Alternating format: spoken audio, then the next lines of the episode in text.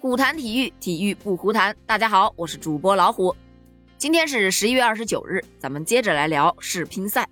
前两期节目啊，咱们已经说到了，本次的世乒赛开赛之前最大的看点就是陈梦到底能否完成大满贯。他之前已经在去年的世界杯和今年的奥运会上夺冠，如果这次世乒赛他能拿到冠军，他将打破张继科最快完成大满贯的记录。但是就在刚刚结束的一场世乒赛女单的半决赛当中，奥运冠军陈梦是三比四不敌队友王曼玉，于是大满贯的梦就这么碎了，真的很可惜啊！就在两个月之前的全运会，同样是在半决赛，陈梦也是被王曼玉给淘汰了。从去年开始，陈梦是展现了自己强大的统治力，嗯，世界杯、乒联总决赛、奥运会。他是连续拿到了分量最重的大赛冠军，世界排名啊也升至了第一位，距离大满贯仅仅只有这一步之遥啊！看来这个大满贯的梦想只能留到二零二三年的世乒赛才有可能实现了。不过那个时候陈梦已经二十九岁了，难度可能会更大。希望陈梦继续加油吧。后话咱们留着以后再说，现在咱们还是先来聊一聊这场比赛。其实开局啊，两个人打的是很焦灼的。王曼玉一度是以八比六领先，但是由于她触摸球台被黄牌警告了，影响到了她的情绪。陈梦成功追平之后，连得两分，以十一比九先胜一局。第二局，陈梦也是早早的就确立了领先位置，打的是非常的主动。王曼玉呢，她的失误就有些多了，所以陈梦也是保持领先，以十一比七拿下了第二局，总比分是二比零领先了。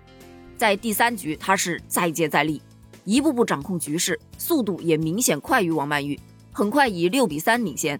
但是在八比六的时候，陈梦连续出现了几个失误，王曼玉抓住机会连得几分反超了，最终十一比八，王曼玉是扳回了一局，战成了一比二。第四局吧，其实这一局陈梦真的没有发挥好，失误不断呐，所以王曼玉是非常善于抓住机会的。十一比六又拿下了一局，追成了二比二平。第五局双方可以说是毫不示弱，一度战成了十平、十一平，一直到最后，王曼玉出现了一个小的失误，十三比十一，陈梦赢下了第五局，以三比二再次领先。到第六局，两个人是打得非常的凶啊，王曼玉是积极搏杀，陈梦上手也是非常的坚决，两个人果断的抢分儿。不断的交替领跑，在挽救一个局点之后，陈梦发球抢攻失误，十一比九，王曼玉又赢下了第六局，比分来到了三比三平。在决胜局啊，开局之后两个人就开始连续战平，但就像我之前说的，打到最后啊，都是高手，所以技术上面其实不存在太大的差距，问题就是谁的心态更稳定，而明显的王曼玉可能心态会更加轻松一点。而陈梦虽然不停的在搏杀，也非常的努力，但是还是失误略多了一点。而王曼玉非常擅长拿捏别人的失误，所以最终是以十一比八赢下了决胜局，最终四比三逆转获胜了。就这样，王曼玉是率先闯进了女单决赛。这一场比赛可以说真的是打得相当的精彩。好了，咱们再来说一下女单的另外一场，另一场呢是孙颖莎与王艺迪之间的搏杀。说到这儿，不得不提一句啊，昨天下午女单四强名单出炉之后，中国女队包揽四强席位这个新闻就奔上了热搜。这是中国女队在历史上第十次同时升起四面五星红旗了，而也是国乒历史上第十七次升起四面五星红旗。有没有觉得特别牛，是吧？好了，咱们还是接着说到王艺迪和孙颖莎的这场比赛。整体上来看呢，还是孙颖莎可能会略胜一筹啊。最终是以四比一淘汰了王艺迪，晋级了决赛。接下来就是孙颖莎与王曼玉之间争夺女单冠军的这场比赛了。结果咱们明天揭晓。咱们现在来说一下女双，咱们女单冠军争夺的两位选手在女双当中是一对组合，又将是一次前一场还在合作，下一场就变成对手的比赛了。其实王曼玉和孙颖莎呀这一对组合在女双的半决赛当中打的是非常轻松的。他们的对手是卢森堡的组合。开赛之后，孙颖莎和王曼玉就占据上风，早早的就确立了优势，分别以十一比四、十一比三、十四比十二拿下了三局，最终三比零获胜，挺进了决赛。而另外一组女双组合钱天一和陈梦啊，他们迎战的是日本组合伊藤美诚和早田希娜。这一场打的就没有那么轻松了，开局双方就打得非常的激烈。日本组合呀，老实说在关键球上做的还是不错的，一度以十一比九先声夺人。但是钱天一和陈梦啊，也是毫不手软，迅速调整，积极搏杀。但是最终主动失误还是稍微多了一点点啊，以二比三惜败，无缘决赛。那么争夺女双冠军的两支队伍就分别是王曼玉、孙颖莎与日本组合伊藤美诚、早田希娜。咱们的孙颖莎呀，可是号称人间止疼片呢，期待莎莎和王曼玉的好消息哦。好，说完女双，咱们再来说一下男双。男双这边就有点惨烈了，咱们林高远、梁靖昆在半决赛是以零比三不敌瑞典的选手，无缘决赛呀。随着林高远和梁靖昆的出局啊，中国队在男双项目已经全部出局了。这是中国队在最近的十五届世乒赛上第二次丢掉男双的冠军了。其实对于国乒来说，包揽冠军几乎是基本操作了。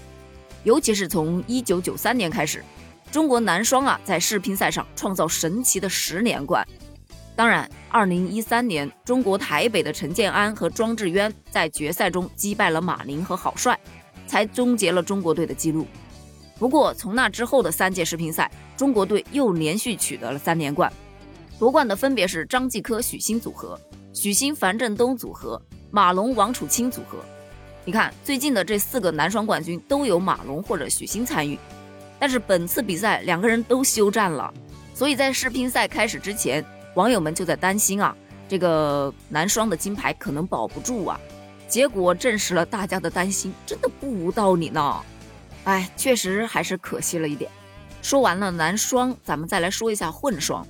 混双的话，咱们的本土组合王楚钦和孙颖莎是顺利进入了决赛，但是中美跨国组合林高远、张安惜败给了日本组合，无缘决赛。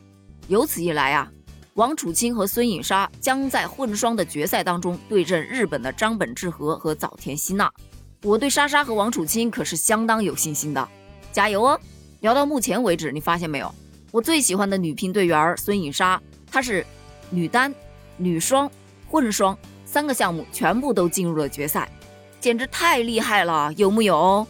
在赛后接受记者采访的时候，孙颖莎就说了，已经打到决赛了，我觉得不管我们对谁。都要抱着拼的心态，然后做好自己。好，说完了混双，你发现没有？还只剩下最后一个，也就是男单。为什么放到最后说？因为我录这期节目的时候，男单比赛还在进行当中。不过现在结果出来了，率先挺进男单决赛的是十九岁的瑞典小将莫尔加德。他在半决赛当中的对手是德国名将波尔波叔。其实真的挺佩服波尔的。对于运动员来说的话，四十岁应该属于高龄了，但他依然在战场上搏杀，而且这一局其实这个十九岁的小将打的也并不轻松。就莫尔加德同学是零比二、二比三两度落后的情况下，他是越战越勇，放手反击，最终呢以四比三逆转获胜，进入了决赛。而另一名晋级的名额将在中国队的樊振东和梁靖昆之间产生。据人民日报刚刚发来的消息。樊振东是以四比一战胜了梁靖昆，闯入了决赛。明天他就将迎战瑞典的零零后小将莫尔加德了。到底谁将成为本届世乒赛的男单新王呢？我们一起期待一下吧。好了，咱们明天继续见，拜拜。